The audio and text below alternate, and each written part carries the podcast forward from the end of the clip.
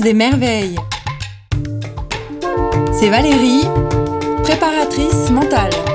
Viens découvrir des expériences de vie captivantes, inspirantes. Allez, on part ensemble explorer ces vibrations, ces kiffs qui t'animent, le génie authentique qui donne du sens à nos vies. C'est ton podcast qui révèle les talents. Bonjour Sébastien. Bonjour Valérie. Alors Sébastien, on s'est rencontrés dans, dans, un contexte un petit peu particulier.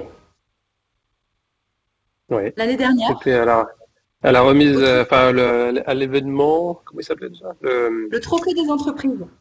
Le trophée des entreprises, exactement. J'étais, j'ai eu l'honneur d'être invité en tant que justement euh, témoin, euh, grand témoin, je crois, si je me rappelle bien du, du terme exact.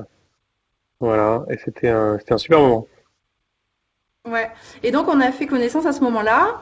Euh, et euh, c'est vrai que ton parcours, euh, je pense, peut inspirer les gens, inspirer beaucoup de personnes, parce que c'est un parcours quand même qui sort de l'ordinaire. Qu'est-ce que ah, tu en penses Sortir de l'ordinaire, oui, je pense, parce que effectivement, objectivement, il n'y a pas non plus des, millions de, personnes qui font des, des sociétés. Quoi. C'est pas déjà, c'est pas le c'est pas, pas une norme. Et puis qu'une société survive, c'est déjà assez compliqué.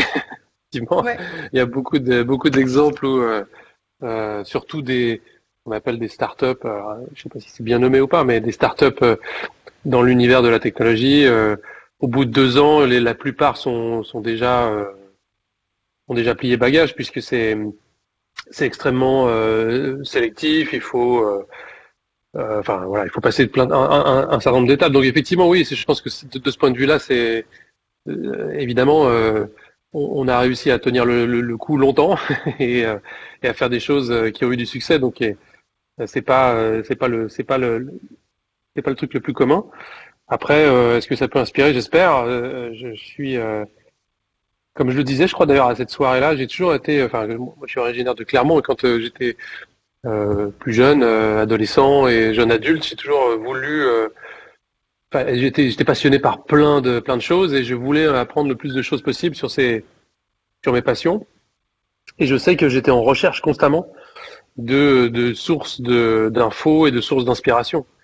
Et, mmh. et le, il y a eu des gens, il y a eu des gens importants à, Clermont qui m'ont qui m'ont pointé sur, enfin qui m'ont appris des choses, qui m'ont euh, qui m'ont inspiré. Voilà. Donc euh, si je peux euh, si je peux à mon tour inspirer quelques quelques personnes pour pour enfin pour, pour diverses diverses objectifs, bah je serais je serais très content. Voilà. Si c'est si c'est le cas, je suis je serais très fier. Alors du coup, on va repartir sur ton historique, parce que là, euh, les, les, auditeurs et les auditrices ne savent même pas euh, de quelle société on parle. Donc on va maintenir le suspense. Si on repart dans ton historique, qu'est-ce qui fait que tu en es arrivé à créer cette société et qu'est-ce qui fait que tu, as choisi de te lancer dans ce, dans ce domaine-là? Alors c'est un, c'est un processus qui a démarré, il y a eu pas mal d'étapes. Hein. Il y a eu des étapes euh, euh adolescents, on va dire, avec euh, un intérêt euh, général pour tout ce qui était technologie, image. et j'ai toujours adoré l'interface des, des, arts et des sciences. J'ai toujours été très attiré par à la fois, euh, pas, des choses très techniques comme les, images de synthèse, euh, les maths, euh, la technologie euh, dure, hardcore et froide parfois. Et puis à côté, bah, évidemment, des, formes artistiques diverses et variées. L'écriture, j'ai écrit, j'ai fait des films, j'ai fait de la vidéo, j'ai fait de la, des photos, je fais de la musique. Enfin, j'ai toujours, toujours adoré ça, non seulement euh, l'écouter, la, la, la, consommer, euh, consommer l'art. Enfin, consommer, euh, si on peut utiliser ce mot pour, en face de l'art, mais en tout cas le, le, le, le regarder, l'admirer, et puis le et puis le produire aussi. Donc, et en fait, quand mhm. dans mon parcours, quand j'étais, j'ai fait une thèse, une, une, thèse de sciences, parce que j'avais pas, je n'ai pas été pris dans une école de cinéma alors que je voulais faire une école de cinéma. J'ai toujours euh, adoré la réalisation et euh, j'ai pas été pris dans cette école de cinéma, mais par contre j'ai eu une, une, bourse pour faire mon, mon, doctorat parce que je suivais un cursus plutôt scientifique, enfin même scientifique d'ailleurs.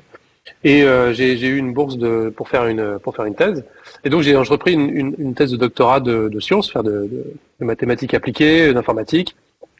Et euh, c'est pendant cette thèse-là que je me suis rendu compte que le travail que je faisais euh, scientifique, euh, mon travail de recherche, finalement, pouvait avoir des applications dans un domaine qui m'était très cher à côté, qui est l'image de synthèse. Donc un domaine plus appliqué, plus artistique. Et quand je me suis rendu compte de ça, tu as fait un lien en fait entre tu as fait un lien entre cette façon d'exprimer de t'exprimer de façon artistique et une orientation professionnelle pouvait t'intéresser notamment la technologie. Ouais, c'est ça, exactement. C'est-à-dire que, en fait, euh, quand j'étais en thèse, la façon dont j'ai fait ce lien-là, ça a été un peu fortuit. C'est-à-dire que euh, moi, je travaillais sur de la, modélisation mathématique de, euh, de, phénomènes complexes. par exemple, des nuages ce sont des phénomènes complexes, ou, ou je sais pas, les, des, cours de bourse, tout ce qui est, tout ce qui est difficile à, difficile à, comprendre, à anticiper et, à décrire avec des techniques mathématiques traditionnelles. Moi, je travaillais sur des techniques mathématiques plus modernes pour décrire ces, phénomènes-là, et en particulier les nuages. Et en fait, euh, bon, j'ai écrit un prototype, j'ai écrit un petit, programme qui exploitait les, travaux de recherche de mon directeur de thèse, de son équipe et, de moi-même. Et, euh, et, en même temps, on m'avait demandé d'enseigner euh, un logiciel de 3D quand j'étais en quand j'étais en thèse aussi, parce que souvent on fait de l'enseignement. Et on m'avait demandé d'enseigner ce logiciel euh, à des étudiants au Puy-en-Velay, un IUT du Puy-en-Velay. Et donc j'ai pris en main cette, ce logiciel 3D qui était la, la panacée à l'époque, qui s'appelle Softimage 3D. Et, euh, et, je me suis rendu compte en l'enseignant qu'en fait, euh, une des fonctionnalités de ce, produit-là, qui était le que ce qu'on trouvait de meilleur encore une fois dans l'univers professionnel de la 3D, qui avait fait Jurassic Park avec, euh, ce qu'on trouvait une des features, moi je pouvais faire euh, aussi bien, voire mieux, avec mon petit prototype. Et je me suis dit, tiens, en fait, il y a une étape de la création des images de synthèse euh, qui peut bénéficier de ce que moi je suis en train de faire pour modéliser des nuages. Et donc mm. ce lien-là, ça s'appelle ce qu'on appelle les bruits. c'est ce qui donne de la texture aux objets 3D. Eh bien, j'ai commencé à, à, tourner ma recherche et mon travail de recherche de thèse vers un objectif de euh, de rendre l'objectif de rendre des images de synthèse plus réalistes, plus belles, et euh, de permettre aux artistes 3D de créer des, textures de façon plus efficace. Et donc, c'est comme ça que j'ai fait le lien. Et en fait, quand, euh, quand j'ai fini ma thèse, à la fin de ma thèse, je me suis rendu compte que ce que j'avais envie de faire, c'était pas de la recherche, c'était pas non plus de rejoindre une autre société, c'était de créer la mienne de créer ma propre, mon propre projet, parce que aussi j'ai eu, j'ai été toujours été très entreprenant, on va dire, et très euh, plutôt qu'entrepreneur. C'est j'ai toujours créé des, je sais pas, des journaux d'école, j'ai fait des films, comme je disais, j'ai fait, des, plein de trucs, j'ai toujours fait plein de trucs, quoi. Et en fait, je peux pas. Euh, les, souvent, les vacances pour moi, ça, ça, ça, se résume à un jour vaguement de, de, de repos, et puis le deuxième jour, j'ai un nouveau projet, je me dis tiens, je vais faire ça, et puis, euh, puis je me lance à fond dedans et je me repose jamais, quoi. Donc c'est un peu compliqué, mais en tout cas, euh, c'est euh, assez euh, caractéristique de, de, ma façon de, ma façon de procéder. Je fais toujours des trucs. Voilà. J'ai envie de dire à, tous les gens à qui on dit tu serais pas un peu dispersé, tu ferais pas un peu trop d'activité, que finalement c'est plutôt une façon d'être et que ça peut être une façon de créer et que ça peut être enrichissant pour, pour soi et pour les autres. Oui, alors c'est nouvelle chose. Oui, oui, tu as raison. Là, c'est effectivement. Y a Ouais, c'est un spectre. Hein. Les gens, on va pas les mettre dans une case ou une autre, mais il y a un spectre de plus ou moins euh, actif ou hyperactif ou, mhm. ou euh, touche à tout.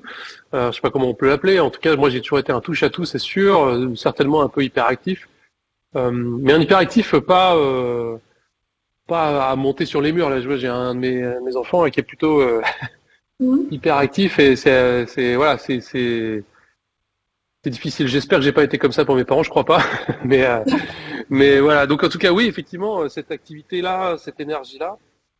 Après, si on arrive à en faire quelque chose qui, bah, si on arrive à la canaliser, quoi, si on arrive à la, à la, concentrer sur quelque chose pendant un moment ou euh, ou sur plein de choses, parce que effectivement, j'ai toujours cinq bouquins d'ouvert à la fois, ça c'est sûr, et, et 20 projets en même temps. Et des fois, je vais je vais papillonner. Alors ça paraît complètement chaotique. Euh, mais ça avance. ça avance. Et du coup, il y a plein de trucs qui arrivent. Ouais, ce que je voulais dire de l'extérieur, ça peut paraître chaotique, et en fait, de l'intérieur, c'est ta façon de fonctionner et c'est une façon de créer. C'est ça, exactement. En fait, c'est pour ça que je pense que je suis, d'accord avec toi. Il faut, il faut, faut essayer d'embrasser ça et de embrasser, pardon, euh, accepter ça et de le, leverager. Enfin, excusez-moi, moi je parle, je parle trop anglais, je parle comme Jean-Claude Van. Mais effectivement, euh, c'est euh, euh, c'est des. À partir du moment où on comprend que c'est pas une tare, que ça peut être, c'est une, une faction de fonctionner. il faut le, il faut le, il faut le mettre en, en musique, quoi. Euh, ça peut être une force. Ça peut être une force. Alors évidemment, ça, ça amène des, des, difficultés parce que évidemment, quand on part partout, on n'est pas forcément euh, très bien compris. On n'est pas, on rentre pas dans toutes les cases euh, à l'école. on, voilà, on n'est pas, on n'est pas en mesure de, de démontrer facilement un focus hyper clair sur une chose. Voilà. Donc, quand on explique les choses, ça paraît euh, bah, chaotique, voilà. Mais euh, mais c'est c'est juste une façon de l'appréhender, c'est juste une façon de le faire. Et, euh, et au bout d'un moment, ça ça peut amener à du coup plein de choses, plein de choses et du coup riche. C'est euh, c'est à la fois un avantage et un inconvénient riche. Hein. Ça peut être ça peut être trop riche, ça peut être trop lourd, ça peut être euh, ça nous reste sur l'estomac là, mais mais euh, mais parfois c'est aussi aussi bah, des univers, des écosystèmes qu'on va créer, des, des, des choses des des, ouais, des, des planètes entières qu'on va, enfin, qu'on va imaginer. Et, euh... faire un lien et, et, euh, et, euh, suivre une sorte de, de fil rouge, peut-être. Ouais. Ouais, c'est, c'est celui-là. Euh, celui-là, euh, parfois on le découvre a posteriori, quoi. C'est-à-dire que moi, je, ça m'est, ça m'est souvent arrivé de, de me dire, ah, en fait, ce que je voulais dire et ce que je voulais faire, c'était ça. Après. Mm. Et euh, mm. parce que, mais, mais sur le coup, après, pendant que je l'ai fait ces choses-là, souvent je je ressens que j'ai besoin de faire ça, quoi. Enfin, c'est, c'est, physique. Quand je dis ce ressent, c'est vraiment physique, c'est dans mon ventre. quelque part, c'est être libéré de, du, d'un jugement, que ce soit des autres ou de soi-même, ou du regard des autres ou de soi-même, et de faire juste ce qu'on a envie et de se laisser porter par la, la création, par son imagination et par ses intuitions. Ouais, et tu as, complètement raison, et, et également ce, être moins dur avec soi. Quoi. Je sais que euh, quand un des trucs que quand on se rend compte qu'on est comme ça un petit peu euh, enfin à tout feu tout flamme quoi si on peut appeler ça comme ça euh, bah c'est parfois on se dit ah merde je suis pas je suis pas dans les canons quoi ça va, être difficile pour pour moi de, de, faire de faire un truc vraiment bien de, de, de, trouver ma place et en fait à partir du moment où on accepte ça aussi on, on trouve plus facilement sa place par exemple mm. moi je sais qu'un des un des grands une des grandes leçons de, de ma thèse, c'est euh, le moment où je me suis rendu compte que les, enfin j'ai compris le, le, sens des, des chefs d'orchestre. Qu'est-ce qu'ils faisaient les chefs d'orchestre? J'utilise souvent cette image-là parce que je la trouve, je la trouve très bien. Le chef d'orchestre, c'est pas, c'est pas un soliste. Euh, souvent, les chefs d'orchestre, c'est des super musiciens, ils savent faire, de, ils savent jouer plein d'instruments, ils savent jouer des instruments très très bien. Mais par contre, euh, c'est pas c'est pas le même travail que d'être soliste. Et euh, parfois, ce ne sont pas du tout des solistes, même si euh, un, le meilleur soliste ne sera pas forcément le meilleur euh, chef d'orchestre, et inversement, le meilleur mhm. chef d'orchestre ne sera pas. Enfin, voilà. Et en fait, euh, le chef d'orchestre, son travail, c'est de c'est d'avoir une idée claire de là où il veut, euh, enfin ce qu'il veut exprimer à partir d'une partition, et comment il veut le, comment il veut l'interpréter, et, et il va embarquer des, des, gens avec lui, et il va leur donner des, des, des directions, il va leur donner des instructions, il va leur donner une, une, une direction. C'est ça vraiment la direction, euh, au sens euh, la direction aujourd'hui c'est un c'est un, un, terme en français qui est, qui est, qui est mal vu parce que c'est la, la, direction quoi. Mais la direction c'est juste donner une direction. c'est pas euh, c'est normalement c'est pas dire c'est pas dire forcément comment tu vas y arriver, c'est dire voilà là où on doit aller c'est comme ça. Donc si on arrive à tous aller vers la même direction, ça va être génial. Et maintenant toi le soliste et vous le, reste de l'orchestre et et en, tant qu'ensemble, si on arrive tous à mettre notre magie là-dedans et mettez votre magie là-dedans. Si on va vers dans cette direction-là, ça va être extraordinaire. Voilà. Et ça, c'est le rôle de la chef d'orchestre. Et quand j'ai compris ce rôle-là, je me suis rendu compte que moi, j'étais pas un, un soliste, j'étais pas vraiment un, un, excellent chercheur, par exemple. J'étais pas un, artiste exceptionnel dans tous les domaines ou même dans même dans aucun domaine, j'en sais rien. Mais en tout cas, j'étais, j'avais, j'ai rencontré des gens qui étaient incroyablement plus intelligents, plus brillants, plus forts, plus euh, plus euh, plus solistes. Et quand j'ai compris que, par contre, moi, j'avais une idée quand même de ce que j'avais envie de donner comme direction, de ce que j'avais envie de, de, produire comme comme interprétation d'une partition, et parfois j'écrivais moi-même cette partition, bah, je me suis rendu compte qu'il y avait une place pour des gens comme ça. Et donc c'est intéressant. Donc euh, c'est, je dis pas que c'est le cas, ça va être le cas pour tout le monde. Hein. Il faut des solistes, il faut de tout. En fait, il faut les deux. Hein. Il faut des généralistes, il faut des solistes. Quelque part, tu crées l'alchimie et euh, tu donnes le rythme. Voilà.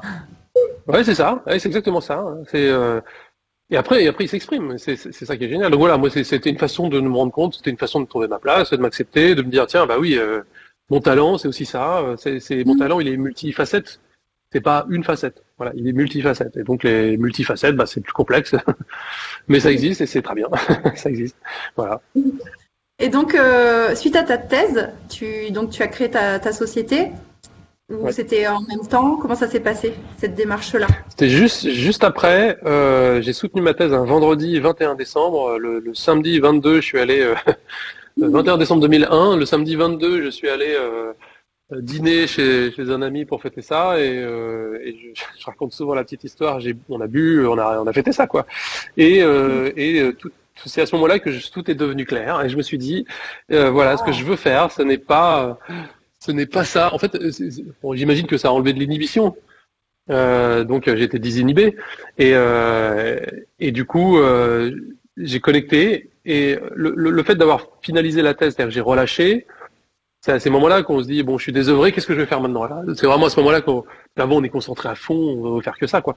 Et à partir du moment où j'ai été libéré de ce truc-là, je me suis dit bon ben voilà, j'étais plus ouvert j'imagine à au monde des possibles et, et mm. être désinhibé en plus a certainement aidé à connecter les trucs et je me suis dit bah tiens oui en fait ce que j'ai un truc qui, euh, qui peut aider, euh, qui est technologiquement le plus avancé dans son domaine parce que bah, c'est une thèse, donc par définition c'est très pointu et, et c'est certainement en avance de phase. Et euh, ça, a, été démontré après. deux, ça peut être utilisé et appliqué dans un domaine qui me passionne, qui est l'image de synthèse, donc pour les films, pour les films, pour les jeux vidéo. Trois, j'ai toujours été entreprenant, donc plutôt que, de faire de la recherche là où bon, ça, ça m'attire moins, plutôt que de rentrer dans une société et euh, peut-être ça va pas me permettre d'être de, de, créatif comme je, souhaite l'être, bah, je vais créer mon propre truc, exploiter ma techno pour cet univers-là. Et en fait, c'est devenu, euh, c'est devenu clair, voilà. Et donc c'est à ce moment-là que j'ai lancé le projet. Hmm. C'était une suite logique euh, à ce qui se passait. C'était une suite logique. Ouais, c'est pour toi. Oui, alors on peut on peut voir ça comme une comme une suite logique. c'est c'est quand même pas, c'est quand même assez rare que des, en tout cas à l'époque en 2001, c'était assez rare que des, des docteurs, euh, donc euh, juste après la thèse, fassent autre chose que de la recherche ou de l'enseignement. Hmm. Et donc, et donc créer une société. Donc c'était quand même, ça restait quand même une suite euh, logique pour moi, mais pas logique pour, et pas, statistique, pas statistiquement logique. Voilà, c'est ça que je veux dire. Quelque part, tu as suivi ce que ta logique à toi, ce que tu viens de dire, ce que tu avais toi envie de faire et tu n'as pas suivi euh, euh, ce que faisaient les gens habituellement. D'accord. Et alors, euh, les temps forts de ta société, est-ce que tu as eu des, temps forts, des déclics dans, dans tout ce qui s'est passé par la suite? Ouais, il y en a eu plein. Hein. Il, y a eu, il y a eu plusieurs, plusieurs grands moments. évidemment, il y a le, le, moment de la création où là, c'est génial, on, crée quelque chose, on fait en incubation, on est en incubation. Donc pendant l'incubation, on a eu un premier temps fort qui est on a gagné le, enfin le projet a gagné le, je dis on, enfin c'est moi qui le portais, mais euh, le, le, le, projet algorithmique a, ah pardon, j'ai dit le mot, le projet euh, d'entreprise a, euh, si on veut garder le suspense, je vais, je vais le redire. Ah, c'est le moment. C'est le moment peut-être quand même. Hein c'est le projet, ok. Donc le projet algorithmique, ok, d'accord. Donc c'est algorithmique. Effectivement, euh, ce nom-là d'ailleurs a un, sens particulier. Bref, euh, le, le, projet a, été lauréat du concours de création d'entreprise de technologie innovante de l'Anvar à l'époque en 2001, et, en 2002 et 2003. Donc là, ça a été un déclic parce que c'est. Il y a ce lien avec la musique? Dans, dans le nom? Euh, non, c'est pas pas ça. Le, le, nom le nom c'est la, la combinaison de deux adjectifs anglais qui sont allégorique et algorithmique allégorique, c'est pour le côté poétique et le côté euh, artistique, et algorithmique, c'est pour le côté technique. encore une fois, c'est l'assemblage des deux. Et, euh, et, ensuite, le logo, le logo qu'on va en tirer est aussi à la fois un, un, le premier logo est à la fois un oiseau et un pi. Et donc c'était ce mélange des ce mélange des deux. Voilà. Donc ça a toujours été l'idée du mélange des deux. Donc ce, nom est hyper compliqué, hyper long. Mais moi j'adore pour cette raison-là parce que c'est effectivement il exprime exactement ça. C'est l'interface des, des, deux mondes, l'allégorie et l'algorithmie. Euh, donc c'est c'est cette idée-là. Voilà. Donc voilà, c'était une des, premières étapes.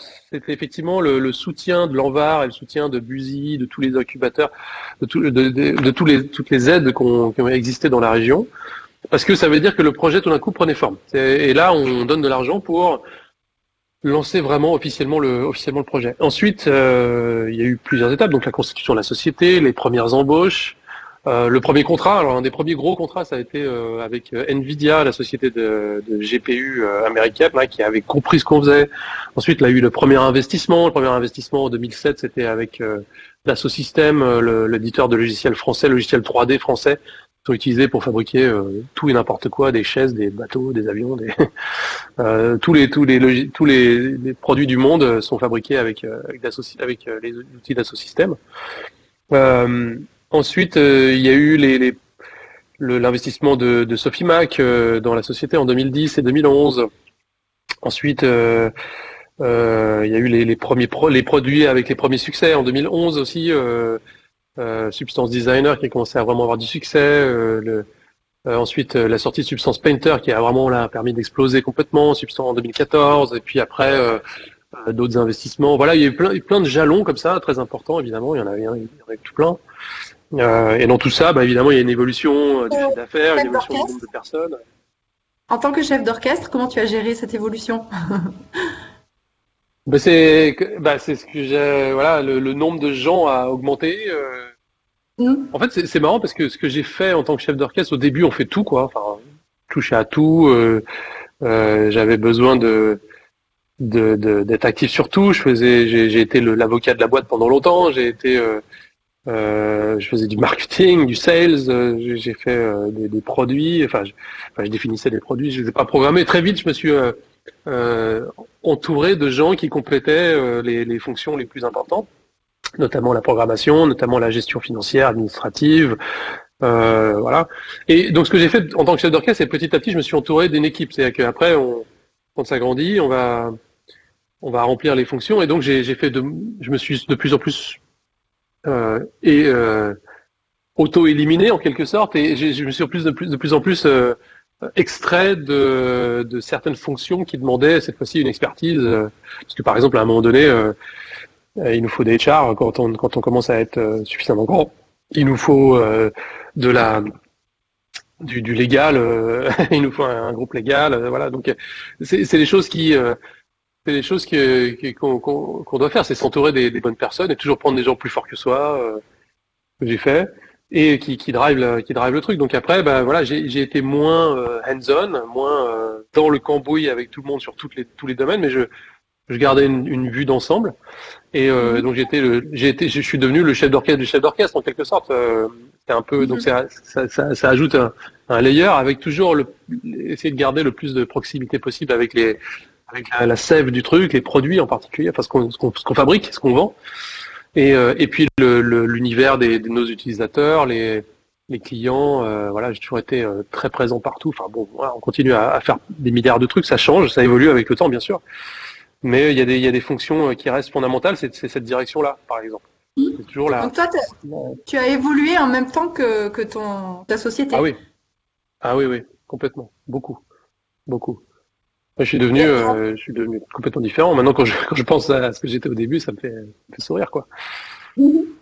Et, euh, et justement, euh, on parlera de ce que tu fais aujourd'hui après. Quelles sont, par exemple, pour les, les, auditeurs, les auditrices, les trois forces que tu peux extraire de tout ça?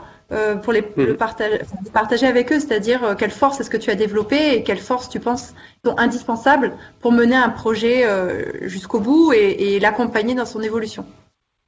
Ouais, alors c'est difficile d'en sortir comme ça, mais il y en a une, c'est pas une force, c'est une faiblesse, mais c'est, on peut le transformer en force. Je pense c'est la naïveté, c'est-à-dire j'en parle souvent cette naïveté, c'est de croire que ça peut marcher, quoi. Donc à un moment donné, il faut y croire. Donc c'est vraiment cette force de de persuasion, ça c'est sûr. Euh, il faut pour, pour qui, euh, qui, donne de l'énergie pour avancer. Donc ça peut ça, peut s'exprimer comme de la naïveté. Moi en tout cas j'étais très naïf euh, au, début. je suis je, je, suis je suis devenu de moins en moins, mais je suis toujours pas mal. donc c'est ça, c'en est une, c'est sûr. Je pense qu'il y en a une autre qui est la persévérance, ça c'est sûr. Alors là, mm. sans la persévérance, la stamina, l'endurance, c'est difficile d'aller de, faire quoi que ce soit, quoi, évidemment. Et c'est euh, je sais que ça c'est c'est fondamental et c'est peut-être c'est ce qui fait un des trois qui fait la différence effectivement. Le troisième, euh, j'ai envie de dire, ce serait quoi? Ce serait euh, l'honnêteté, quoi. C'est-à-dire qu'à un moment donné, l'honnêteté intellectuelle, de, savoir ce qui manque, de savoir ce qui marche, de savoir ce qui marche pas, et, d'essayer de et de, l'honnêteté du coup aussi, c'est savoir mettre son ego de côté. Alors évidemment, je pense que j'ai un ego déformé comme plein de gens, et mais en tout cas savoir des fois le, se rendre compte qu'il est déformé et donc pas trop s'écouter, pas trop euh, et, donc être honnête avec avec avec l'évolution du truc, c'est important, ouais. Et être honnête avec ses utilisateurs aussi, ça se ressent. C'est quand les, les, clients ressentent qu'on va pas leur vendre n'importe quoi, bah, ça fait marcher. Ça développe, ça développe plein de trucs, l'honnêteté. Ça développe plein de trucs. Euh... Je le vois aussi comme euh, tu te mets en position méta, c'est-à-dire tu te mets en position d'observateur pour avoir une vue d'ensemble, euh, checker un peu ce qui va, ce qui va pas, et tu replonges dans le système pour avoir peut-être un regard différent. Alors est-ce que c'est toi qui arrivé à avoir un regard différent ou est-ce que tu t'es adressé à d'autres personnes pour qu'ils te donnent leur regard pour qu'après tu fasses les petits ajustements à l'intérieur? C'est peut-être bah, les, ça les deux, ouais. Les deux, complètement les deux, ouais. C'est écouter quand quand il y a euh, un, employé, même s'il est nouveau, il vient juste d'arriver, au contraire, il va être frais, il va voir le truc, l'écouter, quoi, et écouter tout le monde. C'est hyper important parce que c'est euh, on a, on est euh, par définition, on est biaisé. Donc euh, oui, effectivement, il faut s'extraire, il faut essayer de trouver du temps, mais par définition, on va, on va être biaisé. Donc on va avoir des, des biais de confirmation. Il y, a, plein de choses qui vont, qui vont, qui vont être héritées de ce biais-là, et c'est c'est dangereux. Ça peut être dangereux pour la société. Donc voilà, si je devais dire les trois, ouais, peut-être ce serait la naïveté, l'enthousiasme euh, ensemble quoi les deux quoi ensemble. Euh, l'honnêteté effectivement et puis la la persévérance, ce serait peut-être les trois ouais. Ouais d'accord. Et alors aujourd'hui est-ce que tu t'émerveilles toujours dans, dans tes missions dans ce que tu fais actuellement et qu'est-ce que tu fais actuellement? Ah oui complètement. Alors là moi ce que je ce que j'adore Enfin, moi, je suis, toujours hyper passionné par ce qu'on produit, quoi, parce que les produits qu'on sort, parce que les gars arrivent à sortir comme innovation, parce qu'ils arrivent à, à, créer, et également parce que nos, parce que nos, nos utilisateurs arrivent à, à produire. je veux dire, quand, quand, je regarde des films qui ont utilisé nos outils et que je regarde les effets spéciaux ou les jeux, c'est extraordinaire. Je me dis tiens, c'est génial ce qu'ils ont réussi à en faire. Donc non, ouais, j'adore ça. Moi, je suis toujours aussi passionné par par le, le, le, le contenu qui est produit euh, après, et puis parce qu'on arrive à sortir aussi en termes de technologie, d'outils, de, de, facilité de, de, création, de contenu euh, nous-mêmes. Euh, enfin voilà, moi j'adore ça. Ouais, non ça, ça c'est ça c'est. Oui, sinon euh, sinon j'arrêterai quoi. J'adore, j'adore vraiment ce qu'on fait. D'accord. Et donc ta société elle a été rachetée? Voilà. Et maintenant tu as d'autres d'autres voilà et maintenant donc tu as d'autres fonctions, mais tu, tu en as peut-être des différentes. Oui, ça, ça, a évolué. Alors c'est ça. En fait, il y a deux ans, on a rejoint le groupe euh, Adobe, donc euh, qui fabrique euh, Photoshop, Premiere, Illustrator, et puis aussi des outils comme PDF. les gens connaissent, des choses comme ça. Donc c'est un grand groupe. Hein, c'est une des, je pense, 50 plus grosses boîtes du monde, plus comme ça. En tout cas, c'est une très belle, très belle boîte avec une très belle progression. Super boîte en termes de, de gestion des, du personnel. Enfin, c'est vraiment, j'avoue, c'est une, une, très très en avance, par exemple, elle est, euh, est très en avance sur aux États-Unis, par exemple, la, l'égalité euh, de la parité homme-femme de, de paye, c'est mhm. hyper, c'est déjà, c'est déjà en place depuis pas mal de temps. Le, les, les minorités, ce qu'ils appellent les minorités, alors ici, il y, a, il y, a, beaucoup de débats. Ici, je suis aux États-Unis, il y a beaucoup de débats sur euh, sur les sur les ce qu'ils appellent les minorités, essayer de, de, de de faire de la, de la, discrimination positive. Il y a plein de plein d'approches là-dessus. Donc c'est des débats qui, qui sont qui sont très très importants. Voilà, donc c'est une boîte qui est, qui est, qui est, qui est importante là-dessus et puis qui a des bons produits, qui sait qui s'est en développé, qui sait pousser des choses et qui a toujours été attiré par les par les créatifs. Donc ça c'est voilà, donc on a rejoint ce, ce groupe-là pour pour mille raisons. Je pourrais revenir là-dessus, mais maintenant, enfin ce qui m'a fait rejoindre ce groupe-là en particulier, c'est que euh, finalement, c'est le, c'est le livre 2 de l'aventure algorithmique en quelque sorte, mmh. euh, parce que euh, l'objectif de cette euh, acquisition, hein, de ce, de l'objectif derrière euh, le, fait de rejoindre ce groupe-là, c'est de créer le pôle 3D d'Adobe finalement. Euh, Adobe a toujours fait des outils qui sont 2D, hein, qui sont sur des, images ou sur des plans. Et euh, ils ont toujours su qu'ils voulaient aller vers la 3D, a priori. Et finalement, ils m'ont demandé à moi et mon équipe, et c'est un honneur extraordinaire, c'est une opportunité extraordinaire de créer Adobe 3D finalement.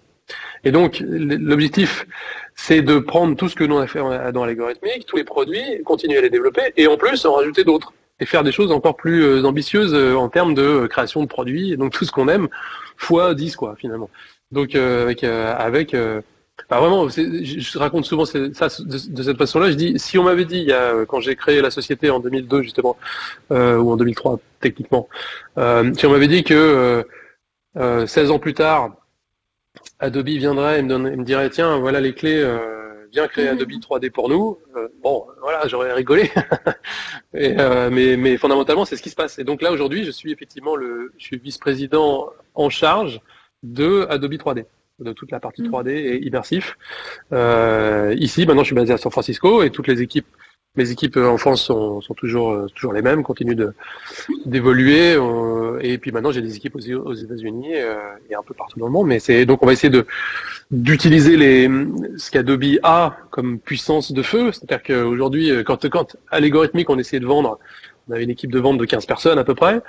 Euh, là, tout d'un coup, j'ai 3000 personnes qui peuvent potentiellement vendre mes produits. Donc, c'est autre chose. Donc, c'est ça va être euh, ça va être intéressant à mettre en œuvre. ça, ça met du temps à se mettre en œuvre, mais voilà, c'est ça le c'est ça l'objectif. Dans les orchestres, finalement, il y a plusieurs orchestres en même temps. Il y a d'autres instruments euh, qui se sont rajoutés. il y en a certains à gérer à l'autre bout du, du monde en visio. Oui, c'est ça.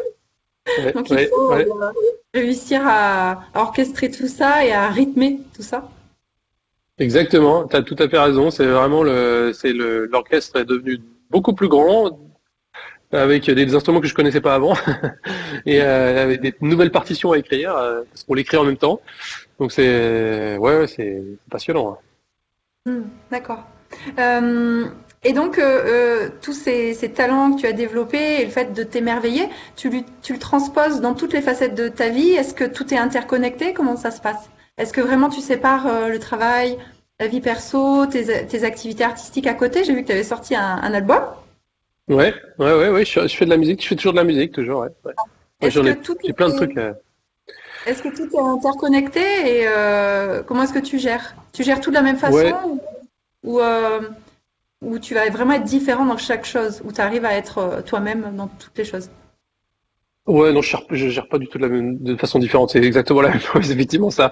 Et comme si on si on se réfère au début de notre conversation, euh, dans la même journée, je peux parfois, ça peut paraître bizarre, mais je peux parfois euh, effectivement passer de, d'un, de travailler sur un, morceau euh, de musique et puis faire un call sur avec je sais pas un, grand un grand une grande boîte de techno pour pour faire du, du partenariat, travailler avec mes équipes sur les produits, euh, écrire un, bout de truc euh, et puis euh, m'occuper de mes enfants, jouer, faire des faire bah, voilà, il y a plein de mais alors surtout en ce moment où on est à la maison, donc là c'est encore plus euh, chaotique et mélangé et, et mais ça mais ça délivre donc c'est voilà c'est ma façon de faire. Mais ouais non pour répondre à ta question je suis pas du tout différent dans, dans, mon travail. Alors après mon, nouveau travail en tant que tel euh, m'impose de. C'est un nouveau travail parce que je suis, euh, je ne suis plus le le, le, le, grand patron. Maintenant, j'ai j'ai un patron et du coup. Euh,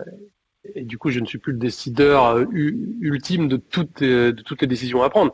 Donc, je dois apprendre à gérer ça et à travailler avec ça. Donc, c'est autre chose. Mais et puis travailler avec plein d'équipes justement. Une équipe par allégorithmique quand quand a rejoint on a rejoint le groupe Adobe, allégorithmique faisait 140 personnes.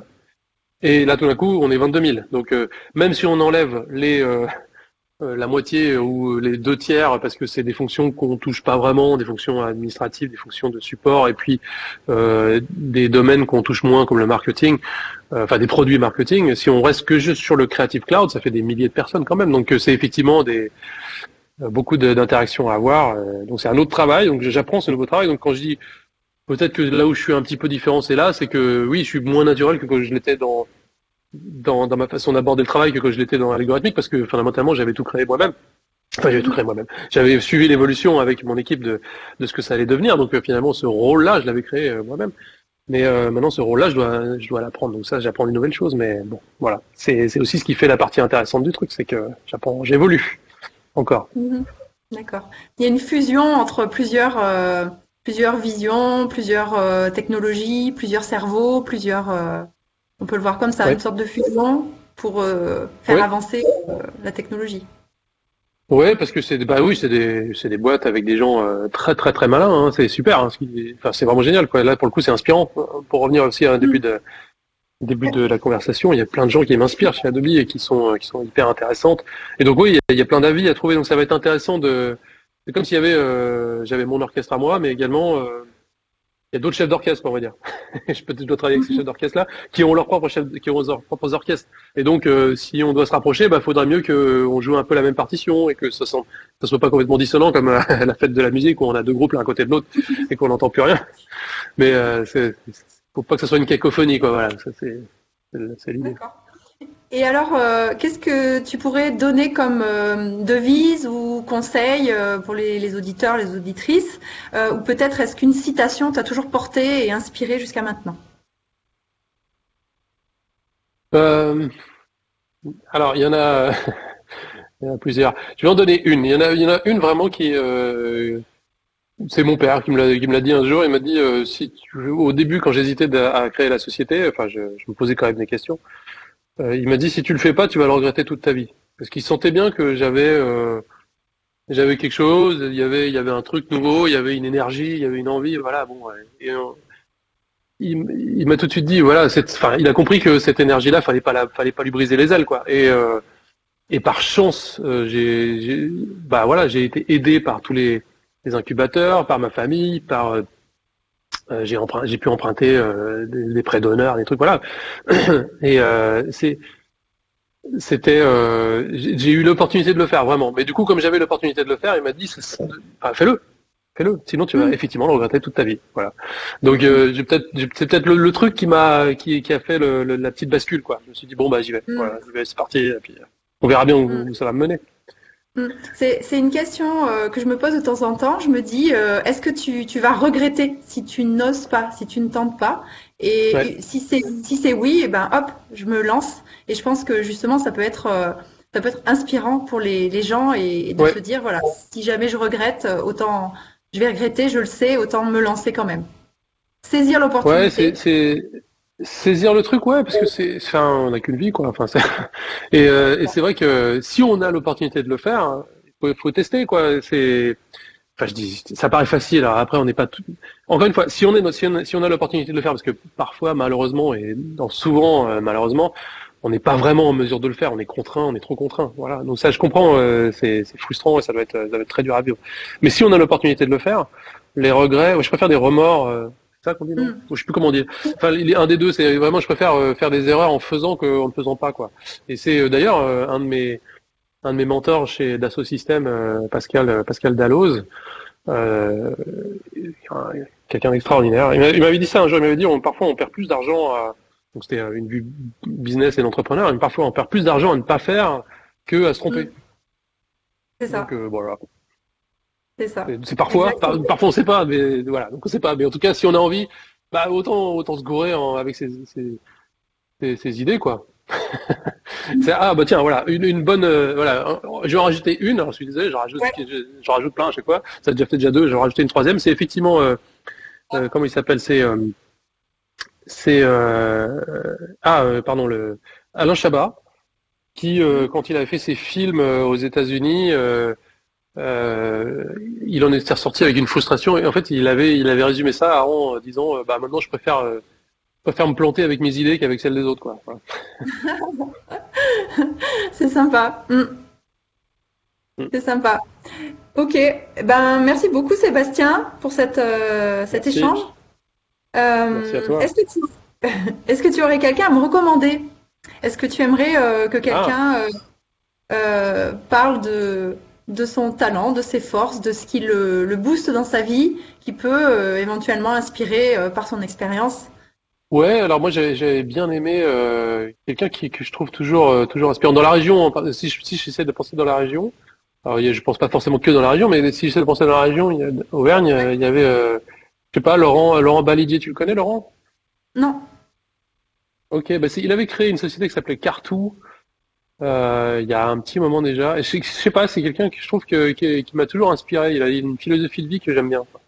Et mmh, euh, aujourd'hui, sa, sa, boîte a pu euh, a, pas fonctionner malheureusement, mais mais c'est c'est quelqu'un d'intéressant. C'est quelqu'un de vraiment intéressant, je trouve. Laurent Balidi, mmh. voilà.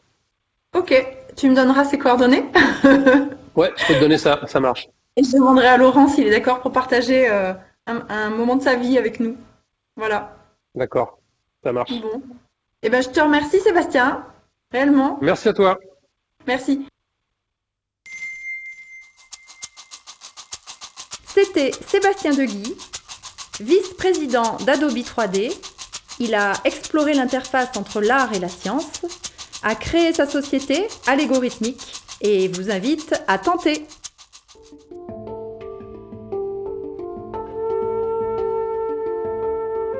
Tu souhaites aussi partager ton talent avec nous,